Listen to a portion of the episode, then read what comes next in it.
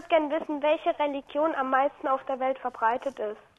Ja, das ist praktisch eine statistische Frage. Das kann man sagen, das Christentum ist die verbreitetste Religion. Aber Vorsicht vor solchen Statistiken. Wenn man zum Beispiel eine Statistik macht und fragt jetzt die Menschen in Indien oder in Nepal, äh, sind sie Buddhist oder Hinduist, dann machen die vielleicht da irgendein Kreuz oder, oder jemand macht für sie ein Kreuz. In Wirklichkeit gehen die aber in Tempel, wo sie sowohl buddhistische als auch hinduistische Gottesfiguren anbieten oder Darstellungen anbeten oder denen opfern und haben vielleicht gleichzeitig auch noch einen Geisterglaube. Also in Wirklichkeit kann man die Menschheit nicht so einfach religiös einteilen.